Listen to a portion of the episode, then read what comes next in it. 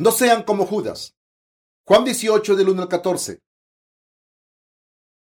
Habiendo dicho Jesús estas cosas, salió con sus discípulos al otro lado del torrente de Cedrón, donde había un huerto, en el cual entró con sus discípulos y también Judas, el que le entregaba. Conocía aquel lugar porque muchas veces Jesús se había reunido allí con sus discípulos. Judas, pues, tomando una compañía de soldados y alguaciles de los principales sacerdotes y de los fariseos, fue allí con linternas y antorchas y con armas. Pero Jesús, sabiendo todas las cosas que le había de sobrevenir, se adelantó y le dijo, ¿A quién buscáis? Le respondieron, a Jesús Nazareno. Jesús les dijo, yo soy. Y estaban también con ellos Judas y el que le entregaba. Cuando les dijo, yo soy, retrocedieron y cayeron a tierra. Volvió pues a preguntarles, ¿a quién buscáis? Ellos dijeron, a Jesús Nazareno. Respondió Jesús, os he dicho que yo soy. Pues si me buscáis a mí, deja ir a estos, para que se cumpliese aquello que había dicho, de los que me diste, no perdí ninguno. Entonces Simón Pedro, que tenía una espada, la desenvainó e hirió al siervo del sumo sacerdote y le cortó la oreja derecha. Y el siervo se llamaba Malco. Jesús entonces dijo a Pedro, mete tu espada en la vaina. La copa que el Padre me ha dado, ¿no la he de beber? Entonces la compañía de soldados, el tribuno y los alguaciles de los judíos prendieron a Jesús y le ataron y le llevaron primeramente a Anás, porque era suegro de Caifás, que era sumo sacerdote aquel año. Era Caifás el que había dado el consejo a los judíos de que convenía que un solo hombre muriese por el pueblo. Esta mañana he vuelto de mi viaje al centro de discípulos de Inyae, donde he trabajado. Me gustó estar en Inyae, ya que no hacía tanto calor como aquí. La Pascua está cerca, aunque nosotros no observamos las fiestas cristianas porque lo consideramos hipócrita. Los cristianos nominales las observan de manera estricta y religiosa. Esta semana es Semana Santa, la última semana de la cuaresma según el calendario cristiano, y por eso me gustaría que meditásemos acerca de Juan 18, 14 y la vida de Judas Iscariote. ¿Engañó Satanás a Judas para que traicionase a Jesús? Cuando Jesús fue con sus discípulos al jardín de Gexemaní, cerca de Cedrón, sabía que le había llegado la hora de morir en la cruz y de volver a Dios Padre. Como Jesús había visitado este jardín a menudo con sus discípulos, Judas conocía este lugar bastante bien. Como uno de los doce discípulos de Jesús, Judas era el encargado de la caja del dinero. En términos modernos, Judas era el tesorero. Sin embargo, como las personas roban cuando se presenta la oportunidad, Judas solía robar dinero de la caja y gastarlo en sus cosas. Judas era muy avaro y entonces se enteró de que los sacerdotes, los líderes religiosos del judaísmo, querían matar a Jesús y los guió donde estaba Jesús a cambio de 30 monedas de plata. Judas traicionó a Jesús. Con Judas como su guía, los sacerdotes y los fariseos entraron en el jardín donde estaba Jesús junto con una tropa armada, con linternas, antorchas y armas. Pero Jesús no intentó escapar, ya que sabía que le había llegado la hora de volver a Dios Padre. En vez de huir, les dijo, yo soy a quien buscáis. Y los que fueron a arrestarle cayeron al suelo, impresionados por su actitud. Aunque la Biblia describe este suceso de manera breve, es cierto que Jesús no estaba contento cuando fueron a arrestarle. Aunque sabía lo que iba a ocurrir, seguramente sintió rencor por los que fueron a arrestarle cuando dijo, yo soy a quien buscáis. Era normal que se sintiera así, ya que estas personas no sabían que era el Hijo de Dios y querían matarle, aunque había venido al mundo a salvarnos.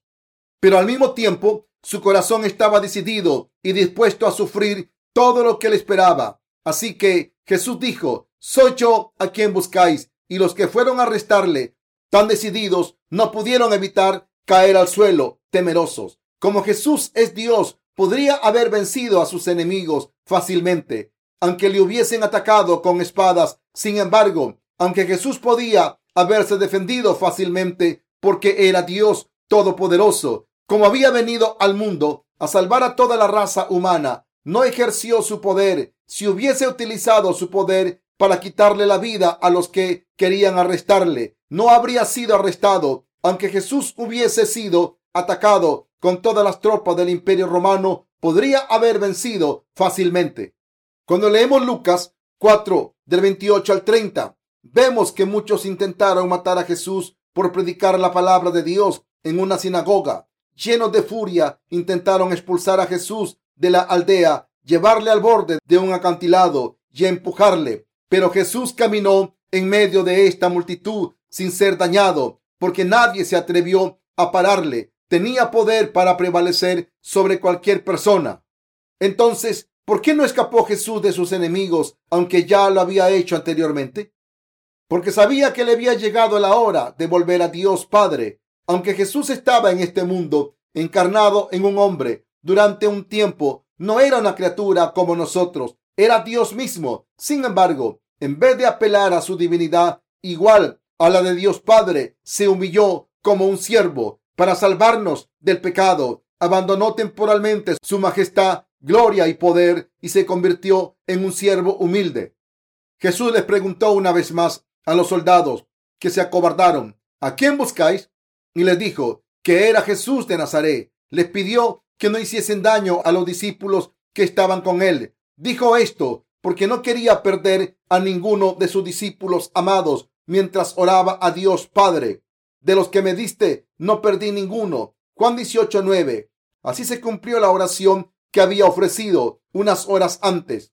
Cuando estaba con ellos en el mundo, yo los guardaba en tu nombre. A los que me diste, yo los guardé, y ninguno de ellos se perdió, sino el hijo de perdición, para que la escritura se cumpliese. Juan 17, 12. Aunque Jesús vio cómo Judas le había traicionado y entregado y aunque sabía que Pedro le negaría tres veces, amó a sus discípulos hasta el final. Esto no se debe a que la gente de aquel entonces tuviese mucho poder para crucificar a Jesús, sino a que Jesús se lo permitió. Cuando Jesús fue llevado ante Pilatos, éste no le encontró ninguna culpa. Así que Pilatos intentó liberar a Jesús diciendo, tengo el poder de liberarte. Háblame, si me lo pides, puedo liberarte. Sin embargo, Jesús no dijo nada. ¿Tenía Pilatos poder para liberar a Jesús? Sin el permiso de Jesús, Pilato no podía haber arrestado ni liberado a Jesús. Nuestro Señor no dijo nada porque había venido al mundo a hacer la obra de salvar a los seres humanos del pecado. No fue ejecutado porque no tuviera poder para invitarlo. Como Jesús había aceptado todos los pecados del mundo a través de su bautismo, tuvo que morir en la cruz y tuvo que convertirse en nuestro Salvador verdadero al levantarse de entre los muertos y derrotó a Satanás al cumplir todas sus obras de salvación perfectamente. Por eso Jesús no dijo nada. Sin embargo, cuando los siervos de los sacerdotes intentaron arrestar a Jesús, Pedro atacó a uno de ellos, llamado Malco, y le cortó la oreja. Desde un punto de vista humano, este acto se puede entender perfectamente. Como Pedro estaba dedicado completamente a Jesús, su maestro, era solo cuestión de tiempo que intentara prevenir su arresto. Sin embargo, Pedro hizo esto por su propia cuenta, porque no entendió por qué Jesús había venido al mundo. Jesús había venido al mundo a resolver el problema de los pecados de la humanidad con el Evangelio del agua y el Espíritu. Por eso aceptó todos los pecados del mundo para siempre a través de Juan el Bautista Pedro sirvió a Jesús a su lado y escuchó miles de veces que el Señor moriría y resucitaría, pero Pedro no entendió lo que significaba. En vez de intentar evitar que le arrestasen, Pedro debería haberse dado cuenta de que le había llegado la hora al Señor. En vez de elogiar lo que Pedro hizo, Jesús le reprendió diciendo, retira tu espada, porque Dios Padre le había confiado la obra de la salvación para cargar con los pecados del mundo para siempre, a ser bautizado y morir por ellos en la cruz. Y por tanto, Jesús tenía que beber ese cáliz de sufrimiento. Judas Iscariote no debe confundirse con Judas, otro discípulo de Jesús que escribió el libro de Judas. Aunque Iscariote era también un discípulo de Jesús, traicionó a Jesús y le entregó a las autoridades judías. Esto ocurrió porque Jesús había aceptado todos los pecados del mundo a través de Juan el Bautista y por tanto tuvo que ser crucificado hasta morir. Entonces, ¿por qué fue Judas el que traicionó a Jesús? ¿Había alguna razón en particular por la que Jesús le utilizó como instrumento? ¿Cómo puede ser que un discípulo de Jesús entregase a su propio maestro a la muerte? De toda la gente del mundo, ¿por qué escogió Dios a Judas? Porque Judas no creía en Jesús como el Hijo de Dios y el Salvador de la humanidad, aunque había servido a su lado. Piensen en lo que Judas hizo. Llevó a las autoridades judías y a los fariseos hasta Jesús para que le arrestaran y le entregasen a Pilatos, el gobernador, aunque Judas había seguido a Jesús durante tres años. Nunca creyó que Jesús fuese Dios. Nunca. Solo quería captar la atención de la gente mediante los milagros que Jesús hacía y estaba cegado por su avaricia, por el dinero de la caja que tenía. En aquella época, los sacerdotes judíos estaban enfrentados con el imperio romano. Eran traidores y ladrones. Esto significa que Judas se había unido a los líderes religiosos de Israel, que no solo traicionaban a su propia nación, sino también al imperio romano, y lo hizo todo por 30 monedas de plata. Incluso sin Judas Jesús habría seguido su camino, como había cargado con todos los pecados del mundo a través del bautismo de Juan el Bautista. Tenía que ser crucificado hasta morir sin falta. Así que, aunque Judas no hubiese traicionado al Señor, había muchas personas que lo habían podido hacer. Pero, ¿por qué fue Judas específicamente quien le traicionó? No les estoy haciendo esta pregunta porque Judas fuese un discípulo de Jesús y me sienta mal por él, sino porque quiero explicar por qué entre todo el mundo fue Judas quien le traicionó. ¿Por qué fue Judas quien traicionó a Jesús? Es verdad que también hubo otras personas responsables de la muerte de Jesús, desde los sacerdotes hasta los soldados romanos y los fariseos, pero Judas jugó un papel más decisivo. Todo el mundo debería ser utilizado para el bien. Pero ¿por qué fue utilizado Judas, un discípulo de Jesús, para el sufrimiento de Jesús en su obra de salvación? Pensemos en esto. Las películas y las series de televisión suelen tener villanos, pero los actores que tienen estos papeles suelen encasillarse en estos papeles de villanos en sus carreras. En Corea hubo una época en la que las películas anticomunistas estaban de moda y un actor llamado Go que ha fallecido, solía hacer el papel de villano de soldado de Corea del Norte en muchas películas. En aquel entonces, muchos surcoreanos todavía sentían rencor por el régimen de Corea del Norte y por eso la gente odiaba al actor porque siempre hacía el papel de soldado de Corea del Norte malvado que masacraba a civiles inocentes. Como la gente solía comparar al personaje de la película con el actor, veían a Doc como a un hombre malvado, mientras que cualquiera que matase a soldados de Corea del Norte se consideraba un héroe. Por eso, incluso los actores son odiados cuando hacen el papel de villanos. Entonces, ¿por qué hizo el papel de villano un discípulo de Jesús? Aunque Judas había seguido a Jesús durante tres años, no reconoció que fuese Dios. No lo reconoció porque Jesús era humilde y no había nada atractivo en su apariencia. Es poco probable, ya que Judas vio lo que el Señor era capaz de hacer y tendría que haber sabido que Jesús era el Hijo de Dios. Jesús incluso resucitó a los muertos. ¿Hay alguien en este mundo que pueda resucitar a los muertos?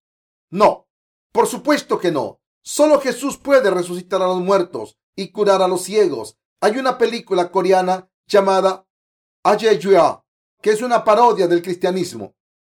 En Corea, en esta película aparece un charlatán que finge ser un pastor y contrata personas sin hogar para que se hagan pasar por cojos o ciegos y así poder hacer falsos milagros. Pero los milagros y señales que Jesús mostró no eran falsos. Jesús curó a muchas personas en este mundo y salvó muchas vidas. Su palabra era la verdad, no tenía maldad.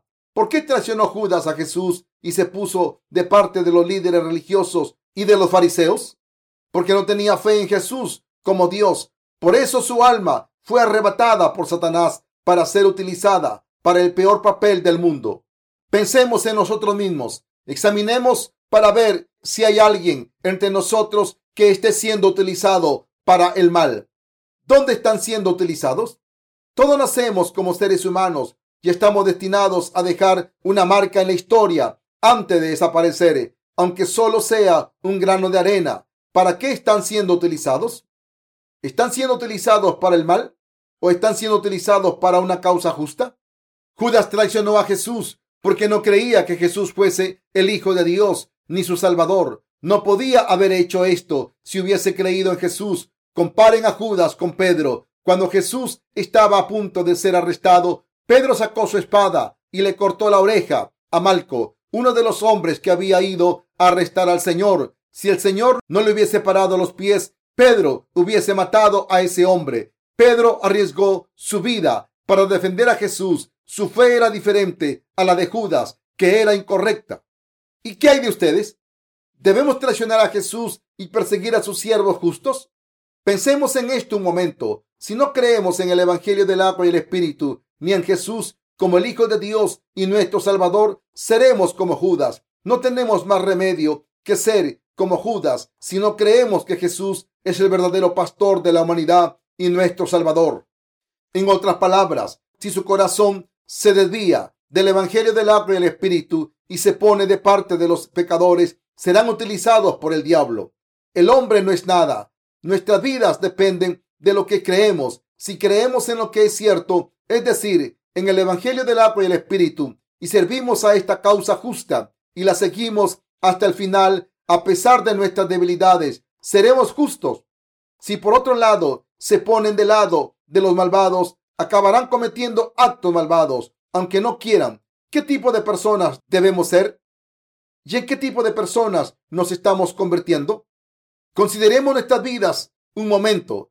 Debemos pensar en cuántos años nos quedan y es fácil calcularlo. Digamos que su esperanza de vida es de 80 años. Puede parecer mucho tiempo, pero si piensan en ello, no es tanto. Los años pasan muy deprisa. Cuando termina sus estudios, encuentran trabajo, tienen hijos y una familia, y pronto son hombres decrépitos. Esto es inevitable para todo el mundo.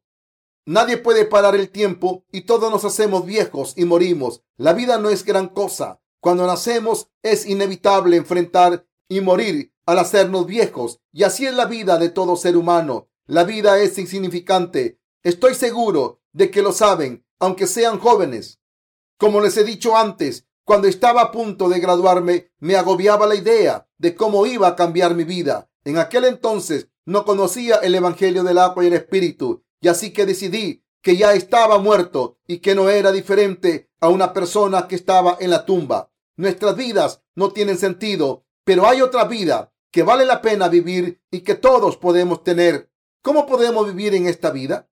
Nuestras vidas sin valor pueden tener sentido cuando somos salvados al creer en Jesús como nuestro Salvador y en el Evangelio del agua y el Espíritu que nos ha dado.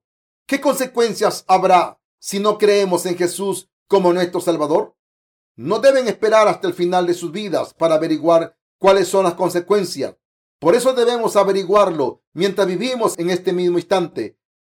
Por muy maravillosa que sea su vida, sin Jesús las consecuencias son obvias para todo el mundo. ¿Qué me habría pasado si no creyese en Jesús como mi Salvador? Que creería en otra religión y actuaría según mis creencias. ¿Qué pasaría entonces? Satanás sería mi guía y le seguiría con sus pensamientos malvados que me llevarían a hacer cosas malvadas. No hay duda de que habría vivido una vida malvada. Todo el mundo sabe esto. Judas tampoco sabía lo que estaba haciendo, pero en la última cena Jesús le identificó como el traidor, diciendo, el que ha metido su mano en el plato conmigo me traicionará. Mateo 26, 23. En los días de Jesús, la gente solía comer pan mojando en un plato con vinagre. En la última cena, Judas fue el único que metió su pan en el plato con Jesús aunque los doce discípulos estaban reunidos alrededor de la mesa, Judas fue el único que metió el pan en el plato de vinagre con Jesús. Por eso Jesús dijo que el que había metido la mano en el plato con él era el traidor. Judas podía haber sacado su mano del plato y fingido que no había pasado nada. Los demás discípulos estaban perturbados por lo que Jesús había dicho y por eso le preguntaron, ¿Soy yo el que te traicionará, Señor? Pero Judas sabía a quién se refería el Señor. En aquel momento el diablo se apoderó de Judas completamente y en ese momento Judas fue a los sacerdotes y fariseos para traicionar al Señor. Los sacerdotes le dieron 30 monedas de plata y Judas llevó a sus oficiales al jardín de Getsemaní donde estaba Jesús. Allí entregó a Jesús a los sacerdotes para que lo crucificaran. Después de esto, Judas se dio cuenta de lo que había hecho. Deben examinarse a sí mismo para ver si creen que Jesús es real o no. Y dependiendo de su respuesta, sabrán quién son. Si en verdad creen en Jesús como su Salvador o en otra cosa. Ustedes saben la respuesta mejor que nadie. Nadie desconoce la verdad sobre sí mismo, siempre y cuando no se esté engañando. Todo el mundo sabe en qué cree y cómo cree y lo que hará en el futuro. Pensamos en nuestra condición espiritual actual. En esta Semana Santa me gustaría pedirles que piensen en su condición espiritual en vez de pensar en el sufrimiento de Jesús. Pregúntense si se están convirtiendo en Judas. Incluso entre los cristianos que dicen creer en Jesús como su Salvador, hay muchas personas como Judas. No es cierto que no sepan quién son. Se están engañando a sí mismos. Así que deben dejar de engañarse, arrepentirse del mal que hacen, volver a Dios y entregarse a Él cuanto antes para creer que Jesús es Dios y darle gracias y deben recibir todas las bendiciones que Dios les ofrece. Si ustedes son como estos cristianos, deben arrepentirse cuanto antes. ¿Por qué querrían ser utilizados para el mal como Judas? Espero y oro que se arrepientan y vuelvan a los brazos del Señor. Dependiendo de a quién seguimos, podemos ser utilizados para el bien o el mal. Es como lo que pasa en la escuela. Si un estudiante va con el grupo equivocado, este estudiante puede ir por el mal camino, pero si van con buenos estudiantes, le irán bien en los estudios. De la misma manera, si son amigos de personas buenas, serán buenos, pero si van con charlatanes, se convertirán en charlatanes. Por encima de todo, no deben dejarse llevar para ser utilizados para el mal y acabar estando malditos y siendo destruidos para siempre como Judas. A pesar de creer en Jesús, pueden evitarlo si no se engañan a sí mismos, si saben que han ido por el mal camino. Todo lo que tienen que hacer es admitirlo, reprenderse y arrepentirse para volver al buen camino. Tienen que rectificarse y creer en lo que es bueno. Entonces pueden ser personas perfectas. Una persona que sigue sus instintos es como un animal. El libro de Judas habla de los que siguen sus propios instintos, que son como animales. Judas 1.10. Si hay alguien que sea como Judas entre nuestros ministros, colaboradores y santos en la iglesia, espero que se arrepientan y crean en Jesús como el Hijo de Dios y su Salvador. De cierta manera, Judas Iscariote es un hombre penoso. Lo que le ocurrió a Judas después de ser utilizado por el diablo está explicado claramente en Mateo 27 del 2 al 5. Entonces, Judas, el que le había entregado, viendo que era condenado, devolvió arrepentido las treinta piezas de plata a los principales sacerdotes y a los ancianos, diciendo, yo he pecado entregando sangre inocente. Mas ellos dijeron, ¿qué nos importa a nosotros? Allá tú. Y arrojando las piezas de plata en el templo, salió y fue y se ahorcó. Después de que Judas traicionase a Jesús, se dio cuenta de que había sido utilizado por el diablo. Así que devolvió las treinta monedas de plata a los sacerdotes. Pero esto le dijeron que tendría que sufrir las consecuencias de su traición. Se dio cuenta de que era demasiado tarde para cambiar las cosas y por eso acabó suicidándose porque no podía soportar el sentimiento de culpa. El suicidio es un pecado grave ante Dios. Por eso el Antiguo Testamento dice, ninguna cosa mortecina comeréis. Deuteronomio 14, 21. Cuando Judas se dio cuenta de su error, debería haberse arrepentido, pero en vez de eso intentó librarse de su culpa a su manera. Crean en Jesús como su Salvador. Si no creen en Jesús como su Salvador, que vino por el Evangelio del agua y el Espíritu, crean en Él según este Evangelio ahora mismo. Piensen en el bautismo y en la cruz de Jesús. El bautismo de Jesús fue el medio por el cual cargó con todos los pecados del mundo y en la cruz fue maldito por ustedes. ¿No es esto cierto? ¿Por qué fue bautizado y crucificado Jesús para derramar su sangre? En vez de pensar en el sufrimiento de Jesús en la cruz, piensen en la razón por la que tuvo que ser bautizado y crucificado. Jesús tuvo que cargar con nuestros pecados a través del bautismo que recibió de Juan el Bautista y tuvo que derramar su sangre en la cruz para pagar el precio de estos pecados y así salvarnos a todos los que creemos. Jesús fue bautizado y crucificado por nuestros pecados. Como no podíamos resolver el problema de nuestros pecados por nosotros mismos, Jesús, que no tenía pecados, tuvo que venir a redimirnos y por eso fue bautizado y crucificado en nuestro lugar. Si pensamos en nuestro destino, vemos que no podemos dejar de pecar en nuestra vida entera. Estamos destinados a pecar hasta que somos arrojados al infierno. Pero Jesús nos amó tanto que no quiso dejarnos en el infierno. Por eso Jesús vino al mundo encarnado en un hombre, cargó con los pecados del mundo a ser bautizado por Juan el Bautista y murió en la cruz en nuestro lugar. ¿Se dan cuenta ahora de que el bautismo de Jesús también se encuentra en la cruz? Si pensamos profundamente en la obra de la salvación del Señor, en vez de simplemente mirar el resultado de lo ocurrido en la cruz, podemos darnos cuenta de que Jesús fue crucificado porque había cargado con todos nuestros pecados para siempre a través del bautismo que recibió de Juan el Bautista. Jesús fue bautizado y crucificado en nuestro lugar por nuestros pecados y al levantarse de entre los muertos dio testimonio del cumplimiento de nuestra salvación. Así es como debemos creer en el Evangelio del agua y el Espíritu. No debemos pensar de manera abstracta en el bautismo de Jesús, su sangre derramada en la cruz y su resurrección. El bautismo de Jesús, su sangre y su resurrección son una verdad. Esta verdad se encuentra en el Evangelio del agua y el Espíritu. Por tanto, debemos entender claramente qué relación tiene esta verdad con nosotros. Tienen que pensar en el bautismo de Jesús, su sangre derramada en la cruz y su resurrección en relación con ustedes mismos. Cuando hagan esto, se darán cuenta de que todo está relacionado con ustedes. Nosotros también estamos relacionados a través del Evangelio del agua y el Espíritu. Todos debemos convertirnos en la nación de Dios y debemos cumplir su voluntad al hacer su obra en unidad. Si viviésemos separados en vez de vivir nuestra fe juntos, incluso después de creer en el Evangelio del agua y el Espíritu, no podríamos hacer la obra de Dios ni recibir sus bendiciones. Por eso debemos reunirnos para adorar a Dios juntos. Allí en la iglesia de Dios están los que predican la palabra de Dios y los que la escuchan.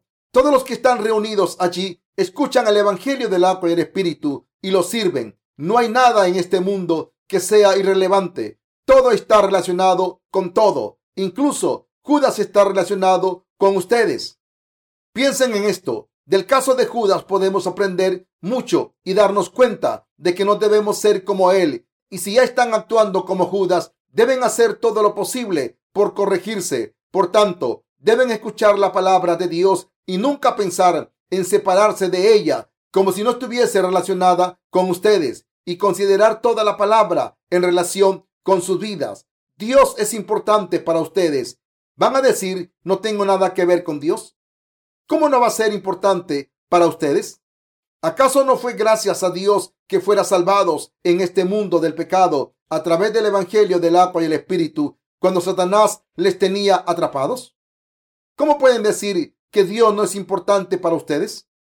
Gracias a Dios nacimos y gracias a Dios recibimos la remisión de los pecados y pudimos evitar algunas maldiciones. Gracias a Dios ya no tenemos que ir al infierno. Así que, ¿cómo podemos decir que no tenemos ninguna relación con Dios? ¿Cómo podemos vivir el resto de nuestras vidas como si no tuviésemos ninguna relación con Dios cuando en realidad tenemos una relación con Dios importante? Nuestra relación con Dios es muy estrecha. Debemos darnos cuenta de esto. El hecho de que Dios nos haya salvado de los pecados del mundo a través del Evangelio del agua y el Espíritu muestra claramente que tenemos una relación estrecha con Dios, quien vino a este mundo para salvarnos de nuestros pecados, cargó con ellos al ser bautizado por Juan el Bautista y pagó el precio de los mismos en la cruz con su propia vida y completó nuestra salvación a levantarse de entre los muertos. El que Jesús naciera en este mundo, tomase nuestros pecados al ser bautizado y cargase con todos los pecados hasta la cruz. Todas estas cosas son completamente indispensables para nosotros. Esto se debe a que estas obras fueron completadas para erradicar nuestros pecados. La traición de Judas y el arresto de Jesús que hemos visto en el pasaje de las Escrituras son relevantes para nosotros. Jesús fue arrastrado al Gólgota porque había cargado con nuestros pecados a través del bautismo que recibió de Juan el Bautista. No hay ningún otro motivo. Jesús fue crucificado para borrar todos nuestros pecados y fue condenado en nuestro lugar. Por eso, todo lo que Jesús hizo en este mundo nos incumbe. De la misma manera en que la obra de salvación del Señor es relevante para todos los que creemos en Él, también es relevante para todo el mundo. Todos deben escuchar el Evangelio del agua y el Espíritu a través de Jesucristo en vez de ser irrelevantes. El Evangelio del agua y el Espíritu es absolutamente indispensable para todos y a través de esta palabra del Evangelio del agua y el Espíritu, todos deben reparar su relación con el Señor como sus verdaderos discípulos y siervos y no como Judas. Si no tienen nada que ver con Jesús o si no tienen fe en el Señor como su Salvador y acaban entregándole a la muerte como Judas, serán destruidos, serán arrojados al infierno. Al final, si son como Judas, les pido que crean en el Evangelio del agua y el Espíritu cuanto antes y que escapen de las maldiciones de Satanás.